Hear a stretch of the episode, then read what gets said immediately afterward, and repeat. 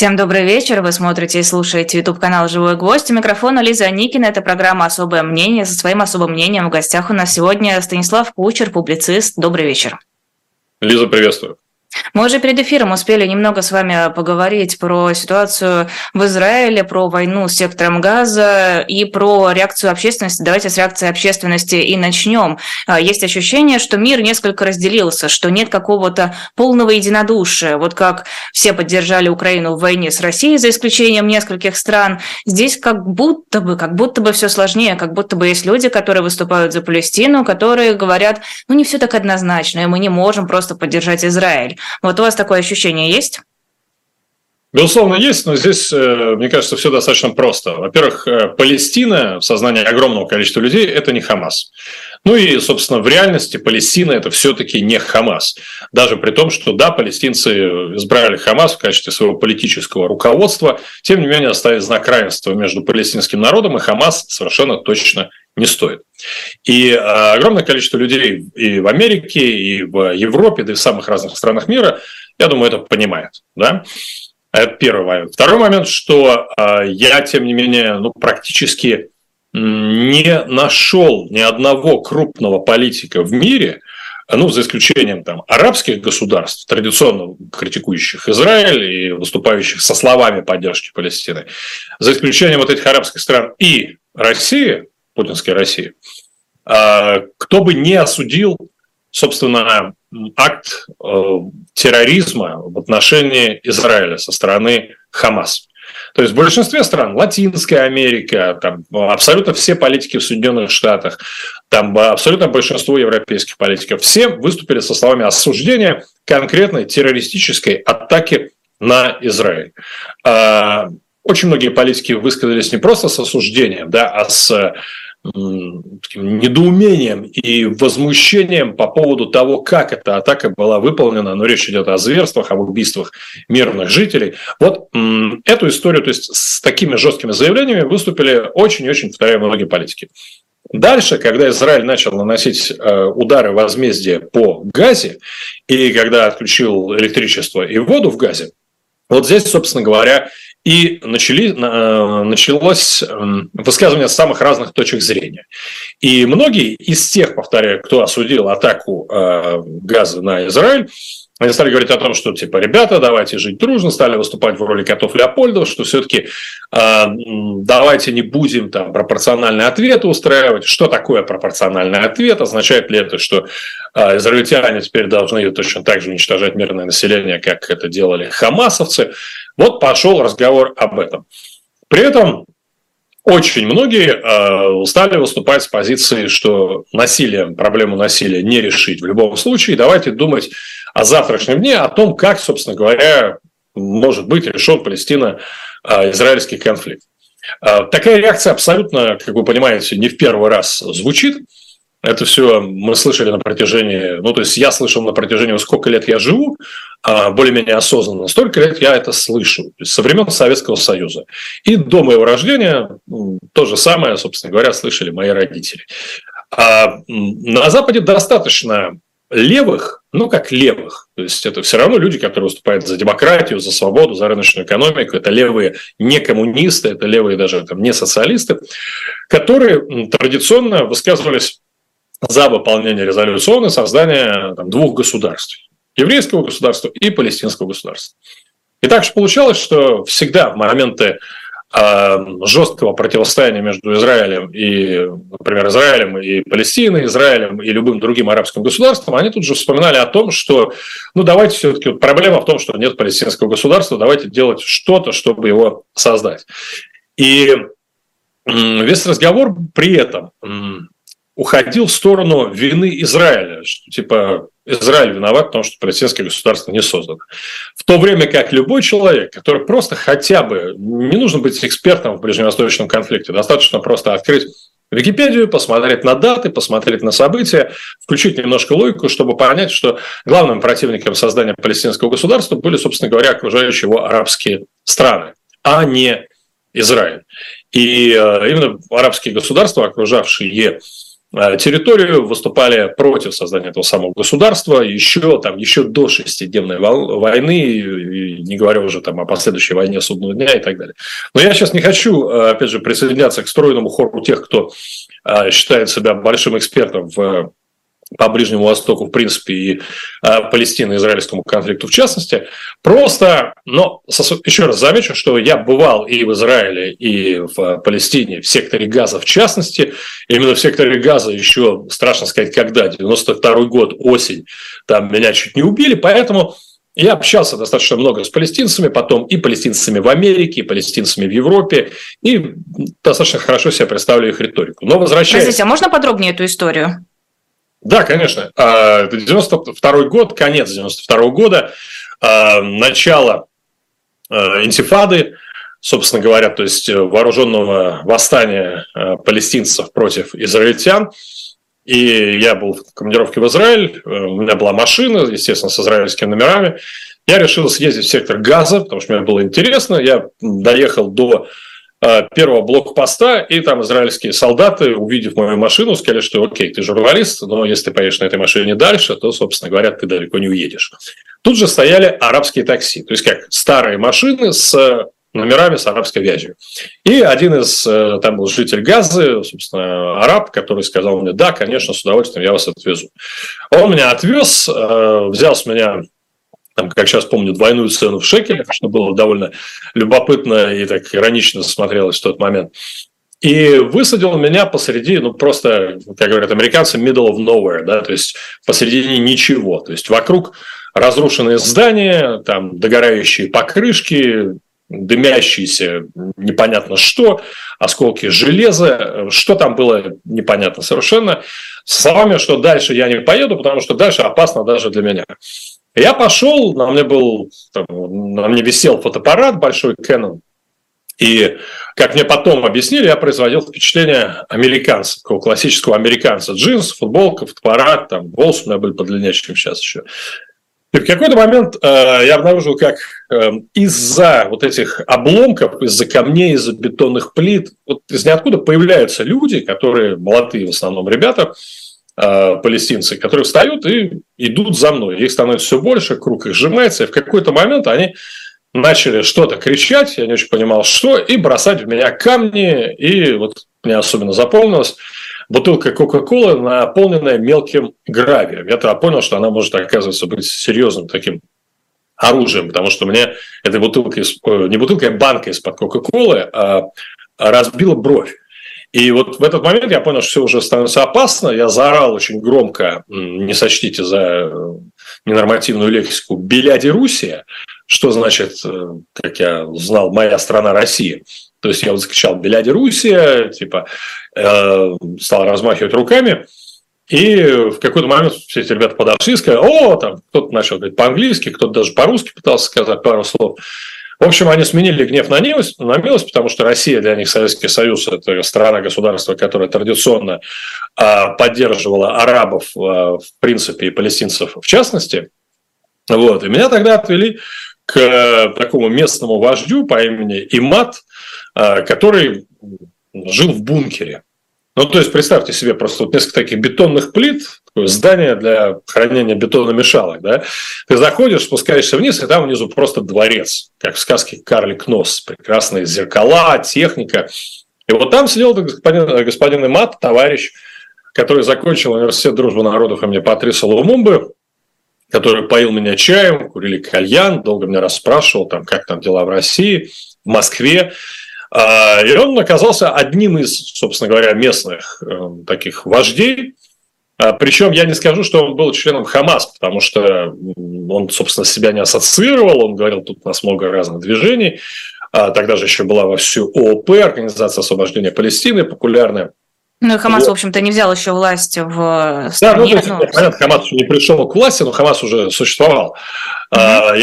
Потому что он не ассоциировал себя с конкретной э, группировкой. Он просто говорил, что вот я там защищаю свой народ, и мы с моими сыновьями, у него там было несколько сыновей. Э, причем один сын погиб э, недавно, взорвав себя на израильском блокпосту как раз, то есть он был шахидом. Вот, а остальные сыновья рассказывали мне об этом, их там было три человека, они были моими ровесниками, плюс-минус, там им было всем по 18, дефис 25 лет. И они вот просто с горящими глазами, я очень хорошо запомнил эти глаза, рассказывали мне о том, с какой радостью они готовы умереть, уничтожив себя и унеся с собой как можно больше неверных, конкретно израильтян или американцев. Вот для них, что израильтяне, что американец было плюс-минус одно и то же. Один из них участвовал, кстати, в там, планировании нападения на американскую военную базу э, за несколько лет до этого. Э, ну, в общем, такие конкретные были боевики.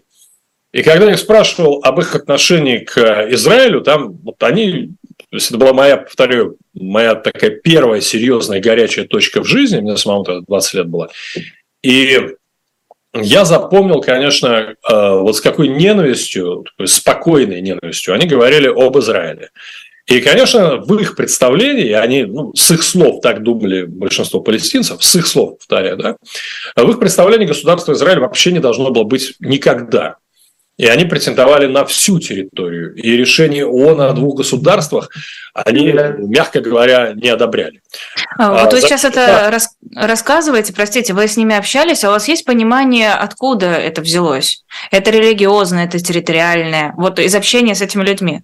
Вы знаете, ну, еще раз, э, э, из общения с этими людьми я знаю то, что они говорили, да, то есть у меня нет понимания там, причин истоков конфликта, но совершенно четко я понимаю, что очень многие в Палестине действительно отказывают Израилю в самом факте существования.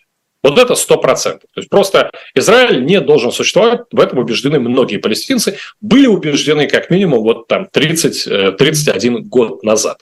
И я не думаю, что их отношение сильно изменилось, скорее, наверное, оно стало хуже. Уже тогда Европа, международные организации, Соединенные Штаты вкачивали огромные деньги просто в развитие э, Палестины. И, э, безусловно, если предположить, что палестинцы действительно хотели создать палестинское, свое палестинское государство и были готовы жить рядом с Израилем, то, конечно, они могли это уже сделать давным-давно. Ну, просто могли.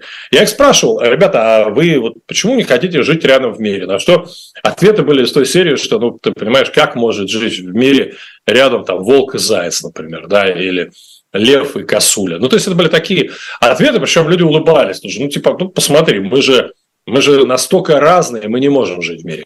Я им говорил, ребята, вы же один семитский народ на самом деле, да? У вас э, абрамистические религии, что у них, что у них. А, салам и там а, салам алейкум, салам и шалом происходят из одного языка.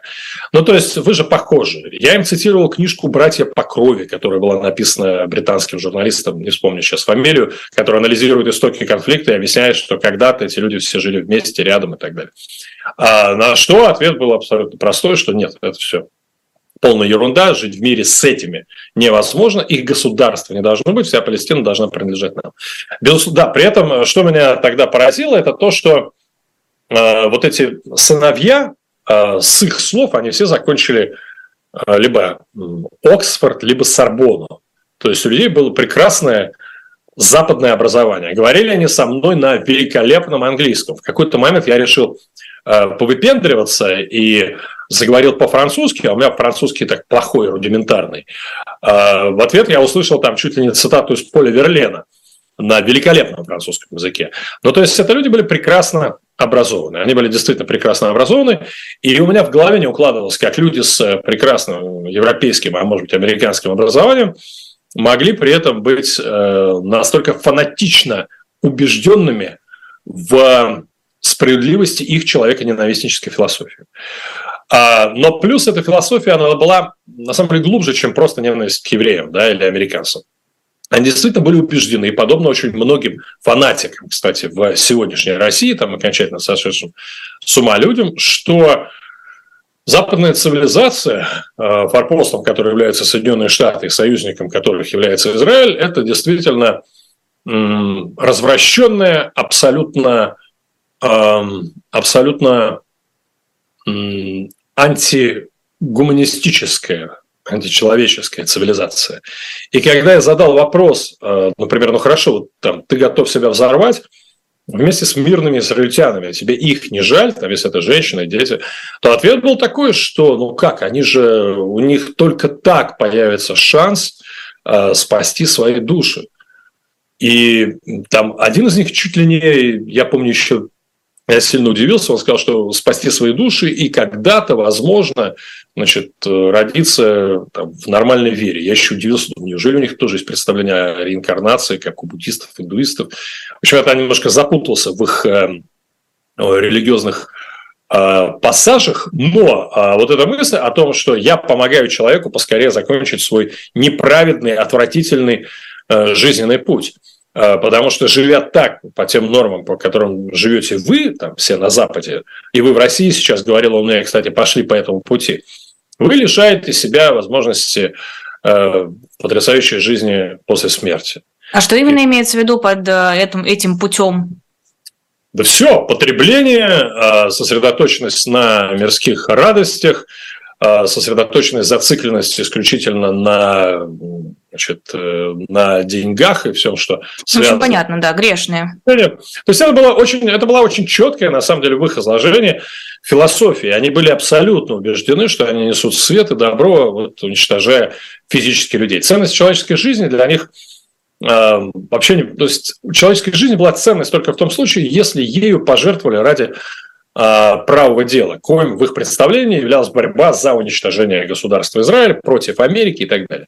И напоследок этот имат, я очень хорошо понял, что он на меня так посмотрел и сказал, что, знаете, вот в чем грандиозная разница между вами, потому что он меня все равно относил к этой западной цивилизации, плюс я по-английски говорил, да еще с американским акцентом, и он сказал, что э, вот вы не готовы умереть за там, идеалы, а мы готовы. Именно это, говорил он, отличает настоящего мужчину, поэтому вас, нас никогда не победить. Плюс у нас женщины рожают лучше, чем вы там.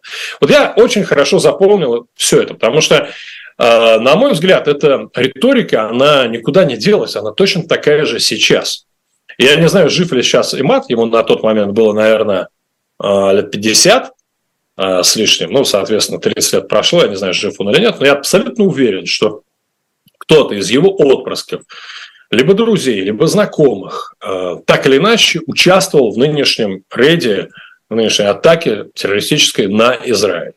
И, возможно, кого-то из них э, я видел в видео, э, там, марширующих по Газе, держа за руки трех, пяти, шестилетних детей, мужчин, мальчиков, да, а, которые остались в Газе и отказались э, уйти оттуда, хотя у них была возможность уйти. Напомню, что 600 тысяч жителей Газы ушли из Северной Газы в южную часть, а, следуя предупреждению израильтян. И такая возможность на самом деле была у всех гражданских лиц. Ну, в первую очередь у женщин, у стариков и у детей. Этого не произошло, и произошло, э, и не произошло этого, я уверен, во многом благодаря тому, что очень многие жители Газа, те самые гражданские люди, они исповедуют ровно ту философию, э, которую исповедовали и Мат, и его трое сыновей. Там было, кстати, много еще, естественно, ребят, которые там приходили, тоже сидели с нами, вот эти мальчишки.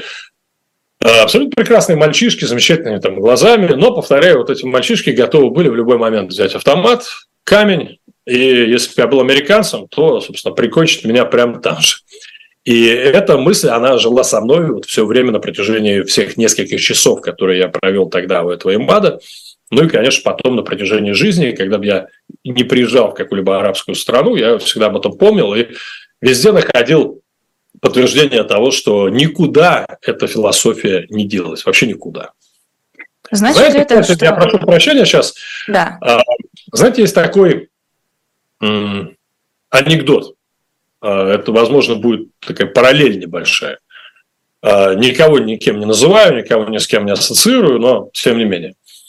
А, вот терпит крушение самолет, выживает один человек, там, американец, условно, француз, русский, неважно, и оказывается в плену у племени людоедов – и в какой-то момент э, его ведут к вождю племени, и он очень удивляется, увидев вождя, прекрасно одетого в э, дорогой европейский костюм, улыбающегося, говорящего с ним на прекрасном английском или русском или французском языке. Они ведут какие-то замечательные разговоры. И в какой-то момент этот человек спрашивает, говорит, слушайте, я не понимаю, говорит, вы европейский образованный человек, э, вы, вы такой умный, такой интересный, культурный, да? Неужели вы, неужели на вас, правда, цивилизация никак не повлияла? А, на что он ответил, почему? Конечно же, повлияло. Я, когда буду вас съесть, я буду пользоваться ножом, вилкой и самыми лучшими приправами. Понимаете? А, это, конечно, такой анекдот, который вызывает горькую усмешку, но мне кажется, что он отражает положение вещей, ну, касательно, как, касательно очень большого числа землян.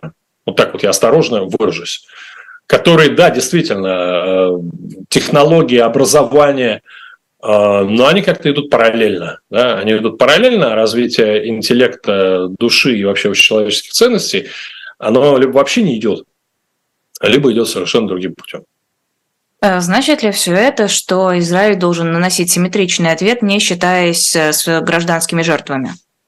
У меня, нет, у, меня, у меня нет ответа на этот вопрос. Это единственный правильный ответ. Я считаю, что любой, у кого есть, кто утверждает, что есть ответ, вот он прям должен, э, вы должны спрашивать, простите, Лиза, что я говорю, что вы должны, что не должны. Вы ничего не должны. Но я бы на вашем месте спрашивал любого, кто у вас будет в эфире, не о том, вот правильно Израиль делает или неправильно, а о том, что, на его взгляд, должен делать Израиль, как Израиль должен реагировать вот на, на эту страшную атаку. А, а у меня нет ответа на вопрос, что должен делать Израиль. Мне кажется, наиболее близким, наиболее близким к э, мудрому решению возвращение к договоренностям Авраама. Договоренности Авраама, напомню, это серия соглашений, заключенных в 2020-2021 годах э, между Израилем, э, Бахрейном, Объединенными Арабскими Эмиратами и Марокко. И к ним еще собиралась присоединиться в какой-то момент Иордания. Соглашения, которые были заключены при посредничестве Соединенных Штатов, когда эти государства признали Израиль, собственно говоря, установили дипломатические отношения.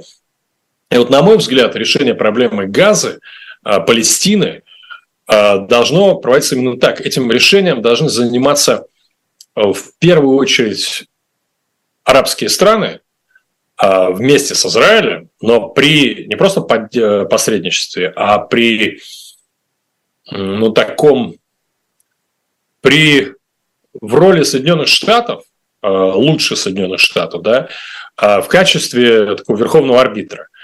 Понятно, что там вы, патриоты российские, меня спросят, а как же Россия? Почему Россия не может в этом быть? Теоретически может.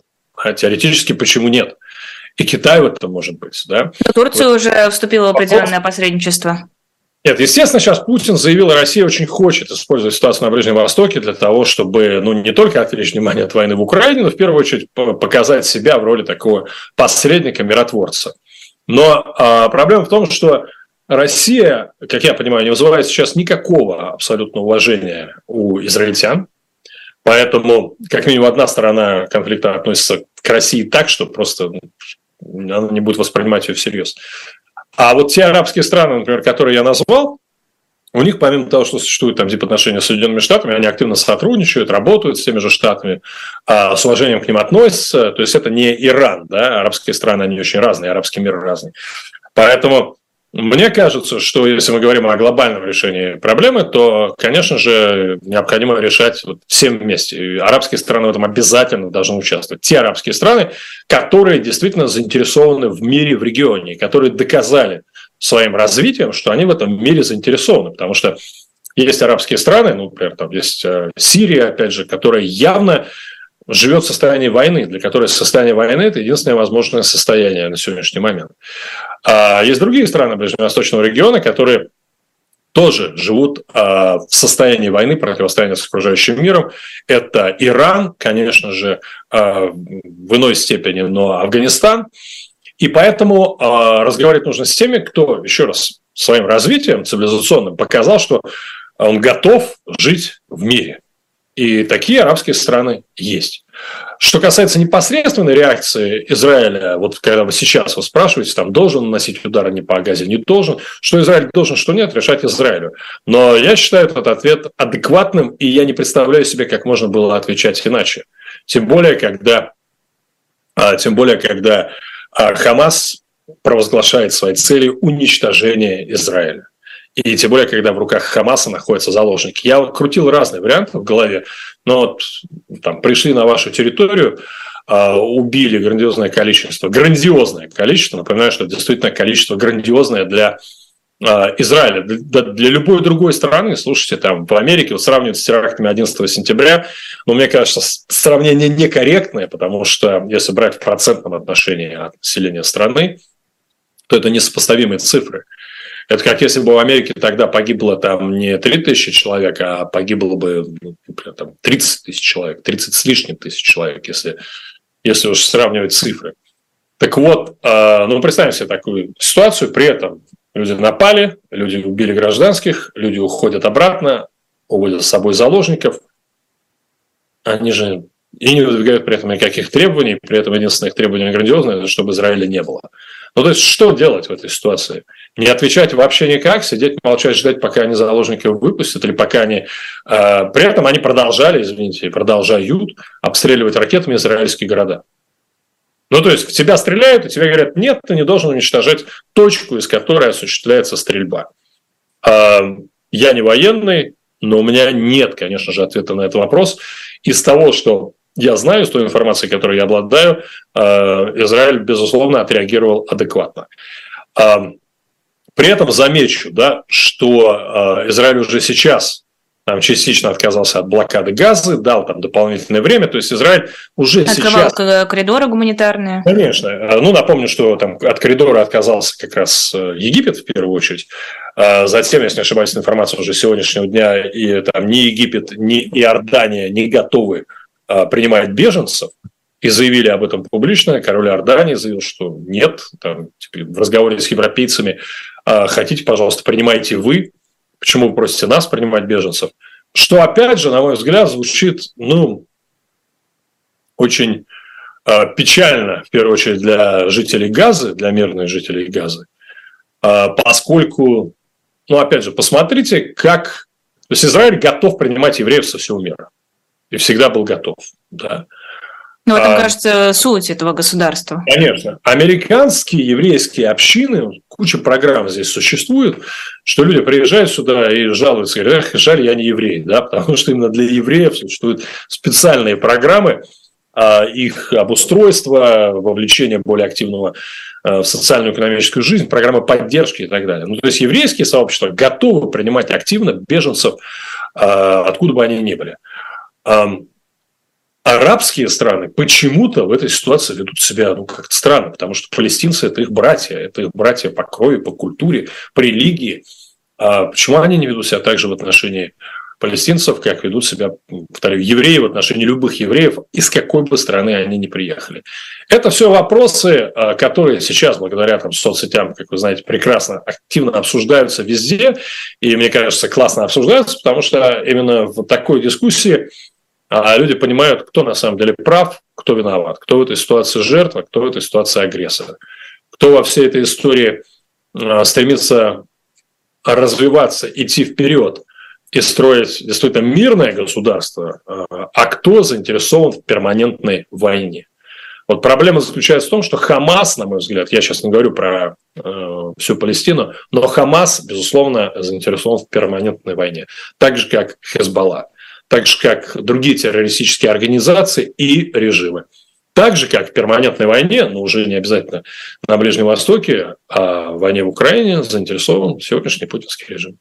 А почему путинский режим заинтересован в Хамасе? Да, понятное дело, он главный бенефициар этого конфликта, его активной фазы, но ведь он мог бы получать выгоду, при этом присоединившись к позиции поддержки Израиля. Ну, смотрите, мне кажется, что путинский режим как раз э, в последние особенно годы, я это называю такое агонизирующее недоразумение. Вот во что, на мой взгляд, эволюционировал путинский режим э, в третьем десятилетии 21 века. Агонизирующее недоразумение. Потому что, с одной стороны, безусловно, это опасное недоразумение, да, оно несет миру угрозу, боль, смерть в режиме здесь и сейчас. А с другой стороны, те решения, которые принимаются, на мой взгляд, они абсолютно непоследовательны, нелогичны. Ну, то есть, нет, они логичны с точки зрения единственной цели перманентной войны и сохранении в там, вечном напряжении российского общества и остального мира. С этой точки зрения все, что делает Путин, абсолютно логично. Управляемый хаос, перманентная война, всякие разные методологи, если мне не изменяет память, еще в середине нулевых годов э, там, ходили активно в Кремль, обсуждали все эти идеи с Сурковым и, в общем, предлагали свои идеи как раз России как государство, которое поддерживает такую напряженность в мире и в условиях этой напряженности развивается. Проще говоря, все выражается в терминологии «мы без войны никто». Только в состоянии войны мы способны самореализовываться, мы способны развиваться, мы способны что-то делать. Без внешней угрозы и без участия в конфликтах мы никто мы не в состоянии строить мирное государство, развиваться в мире и спокойствии. А, но почему я говорю, что очень многие шаги нелогичны? Потому что но даже сейчас э, об этом очень хорошо написал э, Абаз Галямов, а я это наблюдаю в режиме здесь сейчас, живя в Соединенных Штатах Америки. Среди, особенно среди русскоязычной иммиграции, кстати, э, но не только, много республиканцев. Такие трамписты-республиканцы, крайне правые, они делятся на две очень интересные группы. Одна группа – это которая категорически не приемлет Путина, ненавидит его и ненавидит его еще больше, чем демократы. А Путина, путинизм, поскольку считают его прямым продолжателем, продолжателем советской традиции. Да? А вторая группа, она наоборот, она ему скорее симпатизирует. И если не оправдывает вторжение в Украину, то как минимум объясняет его. И вообще говорит, да пусть он там делает, что хочет. В конце концов, это его э, земля, там, имея в виду и Россию, и Украину, это его огород, пусть он в этом огороде делает, что хочет. Ну, к таким относится, например, Марджори Тейлор Грин, а, небезызвестная а, конгрессвумен, которая а, высказалась тут и против отправки американских военных, и вообще регулярно высказывается в пользу тезиса о том, что Америка first, и не надо никуда вообще отправлять американцев, а Путин что хочет, пусть там и делает. Таких немного, но они есть. Так вот, интересно, что при этом именно эта такая ядерная часть э, республиканского электората, она всегда поддерживала Израиль. Она всегда жестко поддерживала Израиль. Очень много среди э, этих республиканцев, и особенно выходцев из России, евреев, э, людей, которые сначала жили в Израиле, потом через Израиль уже приехали в Соединенные Штаты Америки. И сейчас, ну вот я просто знаю один очень конкретный пример, человек, 65 лет, который как раз оправдывал Путина, а в частных разговорах даже начинал его защищать и говорить, что вот на самом деле Украина не права. В том числе, потому что, ну, вы знаете эту линию, там э, он упирал на то, что украинцы, там, бандеровцы, антисемитизм, вот это все.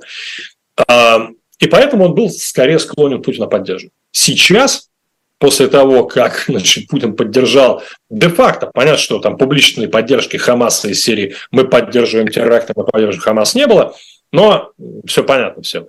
Так вот, в этой ситуации э, он просто, он просто мне позвонил и сказал, ты знаешь, вот все-таки ты был прав, и нет. Вау. Нет. значит, никакого Путин, значит, все, теперь я, теперь я понял, вот теперь я раскусил. И я знаю многих американцев, американцев, республиканцев, таких э, жестко консервативно настроенных республиканцев, которые именно сейчас, именно после э, после того, как Россия не осудила Хамас, не осудила теракт против Израиля, а, и скорее поддержала Хамас, вот ровно после этого, которые изменили свою точку зрения в отношении войны России в Украине, и которые теперь не будут агитировать за приостановку или уменьшение объемов американской военной и финансовой помощи Украине. Так что вот как это произошло? Ну, Почему Путин? Вот почему? У Путина же была возможность а, попробовать сыграть как раз посредника, который равно удален и от э, арабов, и от евреев. Тем более, а, что Израиль, в общем-то, занимал довольно нейтральную позицию по отношению конечно, к России. Конечно, конечно, и у Путина был выбор. Более того, Советский Союз всегда, хотя, конечно, поддерживал арабов и, конечно же, осуждал Израиль, израильскую военщину, но в таких ситуациях старался оказываться там над схваткой, демонстрировать желание все-таки разрулить. А Россия уж, постсоветская Россия, тем более, у нее всегда были такие возможности. И у Путина были такие возможности. И с Нетаньягу у него неплохие отношения, значит, были, в чем, кстати, Нетаньягу упрекали. Сейчас Путин явно занял сторону, явно занял сторону Хамаса. Не просто палестинцев, а Хамаса. А почему это произошло? Кто его так прогнул? Опять же, звучат разные версии. Вполне возможно, что а, Вполне возможно, что это было, ну, не знаю, условие, а, которое было выдвинуто там рядом арабских государств, например, да, что мы поддерживаем вас в Украине, а вы обязаны поддержать нас здесь достаточно четко, предельно ясно, конкретно и так далее. Вот все. Мне кажется, что какая-то такая сделка была заключена. А, вот по поводу американских военных вы упомянули. Светлана в чате спрашивает, э, как по-вашему США вмешается в конфликт на Ближнем Востоке, сможет поступить как в Югославии, направив ультиматум? Ну, смотрите, в Югославии, напомню, произошло все-таки не совсем то. В Югославии участвовали не Соединенные Штаты, там были натовские бомбардировки, даже есть словосочетание такое, натовские бомбардировки, то есть туда вмешались не Соединенные Штаты, туда вмешалась коалиция. И можно сколько угодно рассуждать, опять же, о том, что Соединенные Штаты играют лиди, лидирующую роль в этой коалиции, Соединенные Штаты все равно самые сильные и так далее. Это так. Это так Соединенные Штаты играют лидирующую роль в коалиции. Да, и в НАТО, безусловно, Соединенные Штаты играют главную роль. А, тем не менее, все равно это не отменяет коалицию, это не отменяет совместное решение многих государств. именно это отличает то, как решает вопрос Соединенные Штаты, от того, как решает или пытается решать вопросы с помощью военной силы России.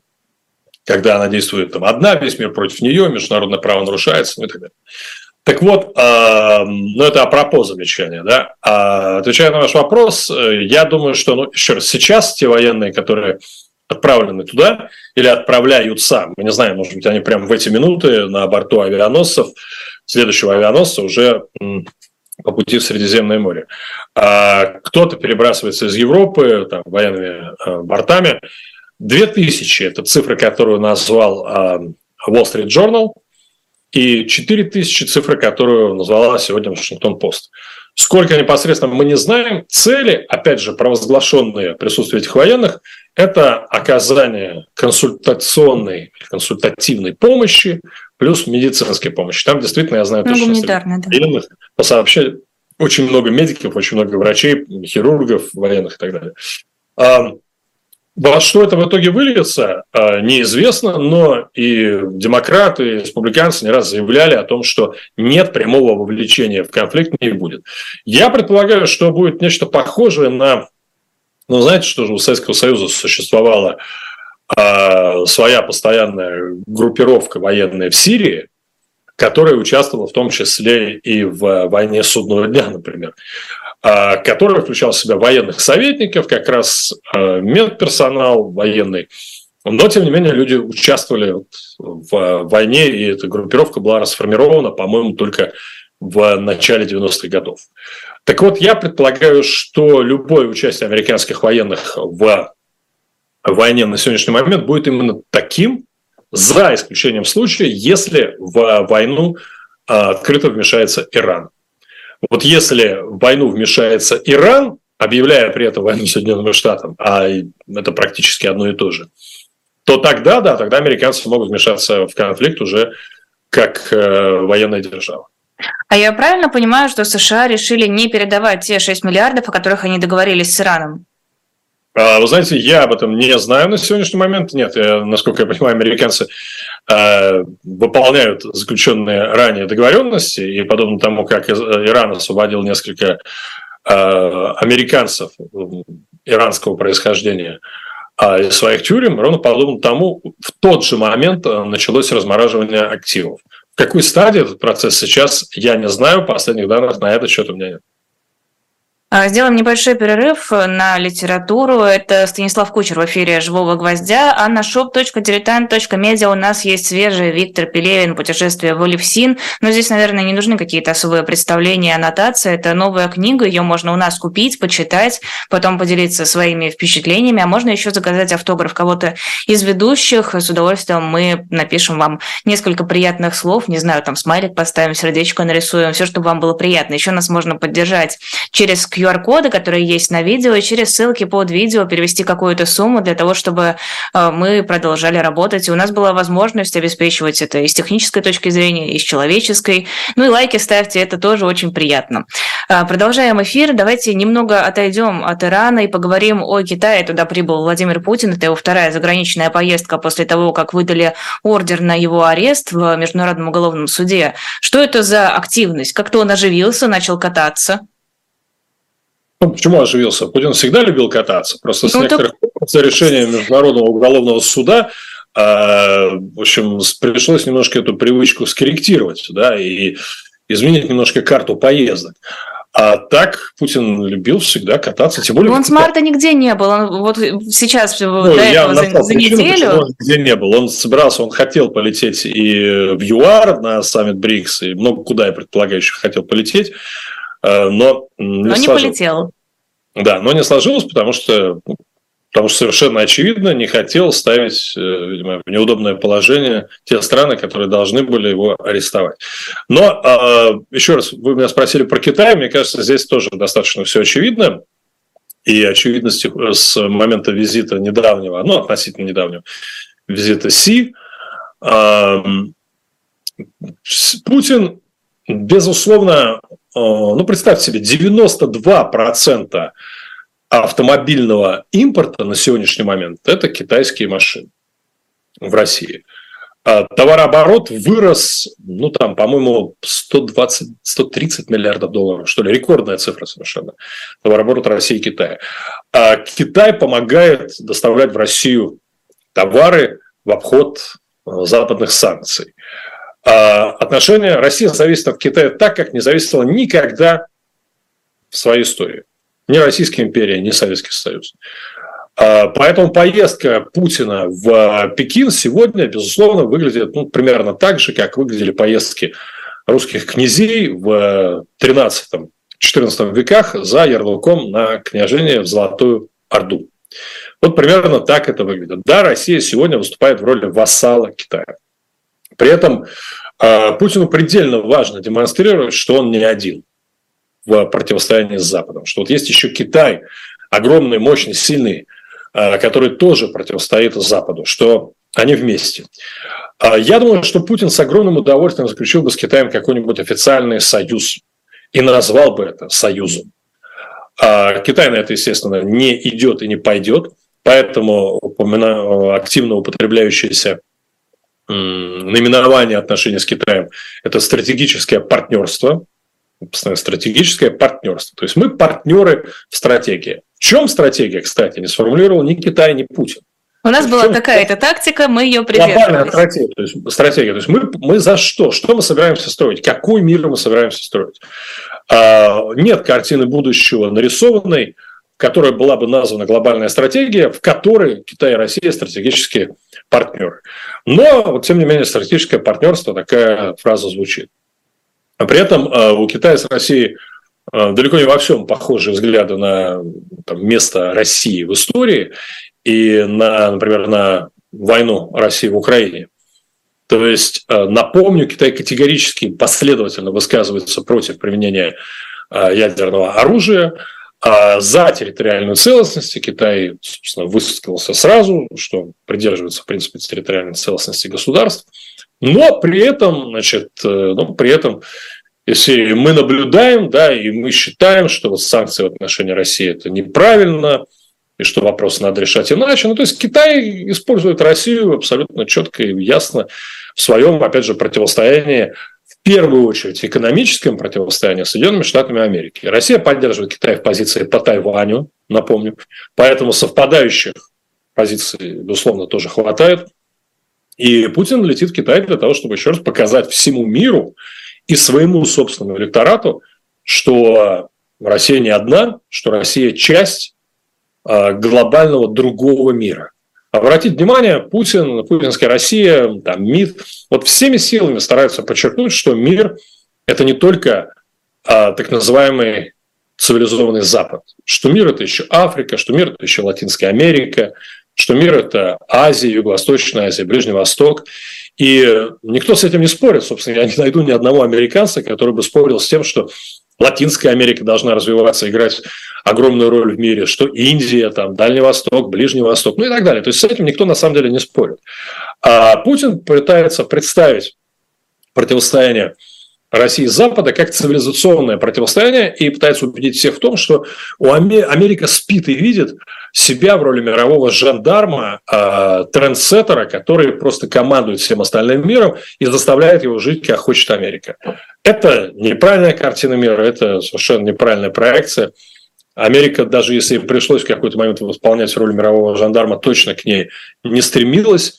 Но э, вот, отвечая на ваш вопрос, еще раз, Путину нужен визит в Китай и для внутреннего пользования, и для внешнего. Не нравится ему чувствовать себя одиноким, а, изолированным м- диктатором. Хочется почувствовать себя частью нового мира.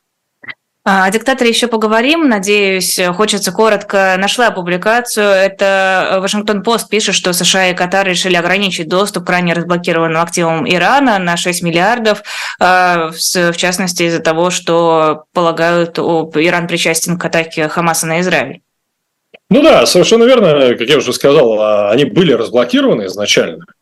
А, эти активы. И так или иначе, насколько я понимаю, этими активами уже воспользовались. Поэтому сказать, что американцы просто отказываются от своего обязательства, а, нельзя.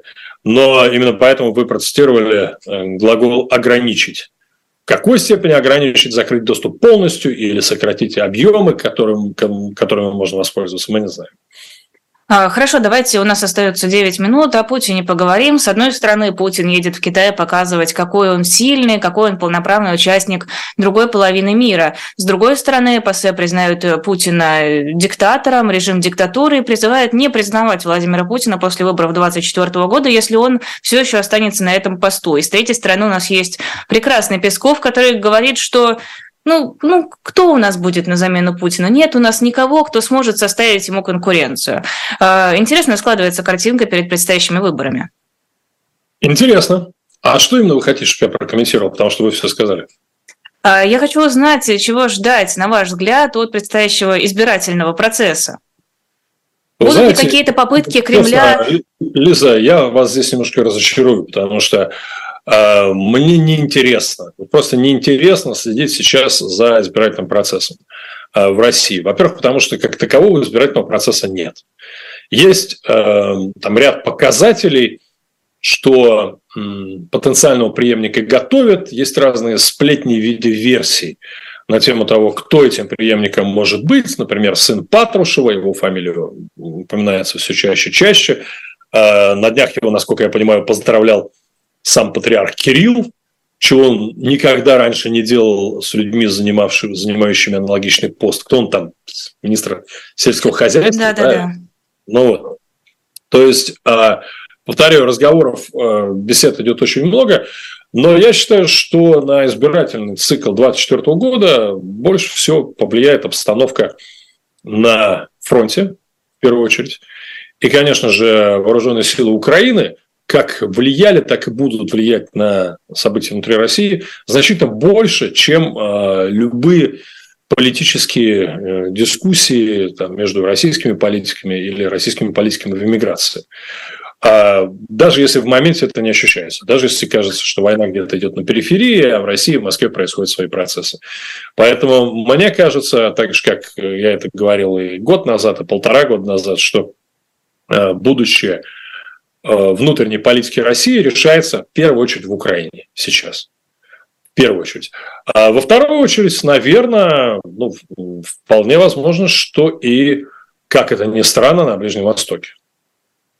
А, видели Потому уже... Что... Да. да. Видели уже голосование сторонников Навального, которое они от его имени выложили? Нет еще. Это а... буквально произошло, да? Ну, сегодняшнее, да, кажется, свежее голосование касательно... Даже, понимаете, разница во времени у нас на 7 часов раньше, чем у вас, так что у нас еще день в разгаре. Точно. А, в общем-то, да, там э, вопросы, всего 10 вопросов, э, что вы собираетесь там делать, ли у вас какая-то стратегия, а, может ли кто-то из перечисленных личностей стать для вас оппозиционным кандидатом, ну, то есть вот такого э, рода вопросы, надеюсь, их еще не запрещено цитировать в России. Нужно ли придумывать сейчас оппозиции какую-то стратегию по поведению на этих выборах? Или настолько это все сейчас не важно, настолько все зависит от фронта, что даже смотреть туда смысла нет? Слушайте, ну я вообще не понимаю, что такое оппозиция. Вот когда мы сейчас говорим российская оппозиция, это что? Это отдельный большой разговор э, о том, что из себя представляет российская оппозиция. Мне представляется, что все-таки, если не случится глобального катаклизма, там, решительного прорыва на фронте э, российско-украинском, да, или точнее украино-российском в данном случае, э, если не произойдет каких-то резких э, катаклизмов, связанных с э, глобальной войной, то смена власти в России произойдет за счет прихода в Кремль человека, которого элита назовут преемником Путина. И который затем будет пытаться сделать все от него зависящее, чтобы остановить войну и вернуть нормальные отношения с Западом. Так, степ-бай-степ постепенно. Вот мне на сегодняшний момент этот сценарий представляется наиболее э, реалистично. Он вообще не отменяет разговора на тему после Путина. Он не отменяет разговора на тему, как обустроить Россию, какие реформы необходимо проводить. Он не отменяет, конечно же, а, деятельности настоящих оппозиционеров, Навального, Яшина, а, которые, к сожалению, сейчас в российских тюрьмах, Кармурзы Володя, да, список больше. А, но я просто не понимаю, каким образом я, находясь в Америке, сейчас могу сказать что-то полезное или посоветовать что-то полезное в том, как этот процесс должен происходить. Это честно. Многие сейчас говорят о том, у нас остается 4 минуты, о том, что началась Третья мировая война. Просто она выглядит не так, как мы ожидали. У вас это ощущение есть? А, ну, мы же не знаем, как выглядит э, на самом деле мировая война. Да? То есть мы знаем только на примере знакомых нам историй. Первая мировая война и Вторая мировая война. А, я не исключаю, что мы сейчас находимся примерно там же, да, где мир находился, ну, например, в 38-39 годах. Вот интересно, люди, ведь обратите внимание, в Советском Союзе, вот считал ли Советский Союз, что мир находится в состоянии Второй мировой войны а, в сентябре, в октябре 1939 года? Когда уже Германия напала на Польшу, когда Германия и Советский Союз Польшу поделили, нет, Советский Союз считал, что они живут в состоянии мира, спокойствия и все остальное прочее. И еще в течение двух лет пребывал в этом положении. А остальной мир, вот он как считал этот момент. А я знаю, что еще есть многие страны мира, которые в 1941 году и 1942 году даже не подозревали о том, что идет Вторая мировая война. Конечно же, если считать, что, есть, что у Третьей мировой войны есть теплая стадия, а есть горячая стадия, если Третья мировая война – это прыгающая, экзальтированная Симонян э, с криками «Ура, ура, взрываем новые бомбы», да, то тогда эта стадия еще не наступила. Но то, что если эта мировая война наступит, если она случится, если ядерная война случится, то, конечно же, потом в учебниках истории, опять же, если их будет кому писать, а, будет написано, что 2023 год – это год той самой теплой стадии, когда война уже началась, а люди об этом еще не подозревали. Ну, обязательно ли ядерные удары для того, чтобы это стало какой-то глобальной войной? Разве недостаточно вот этих разных конфликтов в разных точках? Там, не знаю, Китай с Тайванем еще сейчас выглядит. Какие-нибудь еще страны начнут делить территории, чтобы ну, это смотрите, превратилось... Давайте, смотрите, давайте так, все-таки, с, э, если пользоваться классической там, принятой терминологией, то мировая война – это тогда, когда существуют противоборствующие стороны, как в случае с Второй мировой, когда были страны оси и была антигитлеровская коалиция. Вот если сейчас будут заключены такие официальные союзы, и страны, э, члены этих союзов будут воевать друг с другом, да, тогда можно будет, пусть даже без использования ядерного оружия, тогда это можно будет назвать конвенциональной, а, конвенциональной Третьей мировой войной. Но пока такого нет. Повторяю, Россия и Китай не союзники, а стратегические партнеры. И Россия и Хамас пока еще не союзники. А их отношения даже не формализованы. А точно так же, как не формализованы отношения других стран, и опять же Соединенные Штаты не воюют на стороне Украины, а как бы не пыталась убедить в обратном пропаганды. Поэтому с этой точки зрения нет, союзы еще полностью не сформированы, идет процесс формирования этих союзов. Перерастет ли он в открытую горячую стадию, Я не знаю, никто сейчас э, уверенно это не скажет. Конечно же, мы все очень надеемся, что нет. Спасибо огромное. Это был Станислав Кучер в нашем эфире. Подписывайтесь на его телеграм-канал. Кстати, ссылка есть у нас в описании. Ну и на нас тоже подписывайтесь. YouTube-канал «Живой гвоздь», телеграм-канал «Живой гвоздь». Ставьте нам лайки и приходите в пятницу в 10 часов вечера на наш с Лизой Лазерсон совместный стрим по сбору средств для «Живого гвоздя». Мы постараемся позвать как можно больше классных, интересных гостей, поговорить ну, о чем-нибудь, о жизни, по душам. Постараемся избегать какой-то вот острой политической, не превращать это все в ночной утренний разворот. И очень вас всех ждем. Приходите, всем будем очень рады. Всего доброго, хорошего вам вечера, Станислав, вам хорошего дня. До свидания. Спасибо, пока.